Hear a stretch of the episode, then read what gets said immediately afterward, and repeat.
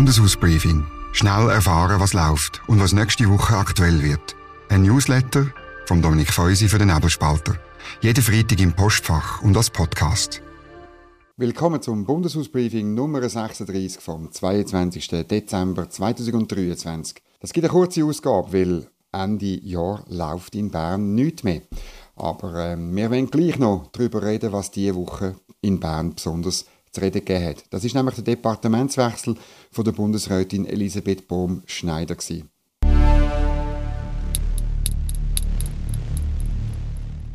Das ist ein Coup, eingefädelt, genau so und auch durchgezogen. Wo sich der Bundesrat am vorletzten Donnerstag zur Departementsverteilung getroffen hat, also die sieben, die nächstes Jahr dann Bundesrat sind, sind äh, sechs davon davon ausgegangen, dass es eine kurze Sitzung gibt dass alles klar ist und dass man da schnell wieder kann zur Tagesordnung übergehen kann. Doch es ist anders gekommen. Unmittelbar vor der Sitzung, zwei Minuten, gemäß einer Quelle, hat äh, Bundesrätin Bohm-Schneider die zukünftige Bundespräsidentin Viola Amherd kontaktiert und gesagt, sie hätte den Wunsch zum Wechseln. Die Amherd hat dann die Sitzung eröffnet und der überraschte Kollege den Wunsch dargelegt. Besonders der Beat Jans hat sich gewundert. Der ist davon ausgegangen, dass er ins Edi von Alain Berset kommt. Wir haben nachher fast eine Dreiviertelstunde mit der Frau Baumschneider diskutiert und auch darauf hingewiesen, dass ziemlich viele schwierige Abstimmungen auf der Traktandenliste stehen vom nächsten Jahr, aber sie hat sich nicht umstimmen lassen. Sie hat darauf beharrt, nach Anciennitätsprinzip könne sie wechseln.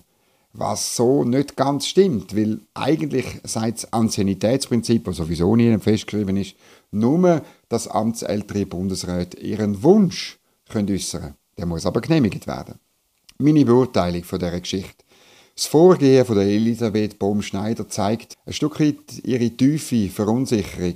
Sie ist im Bundesrat schon ein paar Mal aufgelaufen mit einem Projekt, zum Beispiel mit dem Vorhaben, Drittstaatenkontingent für Zuwanderung einzuschränken. Und das, obwohl es vor der Sitzung kaum offiziellen Widerstand gegeben.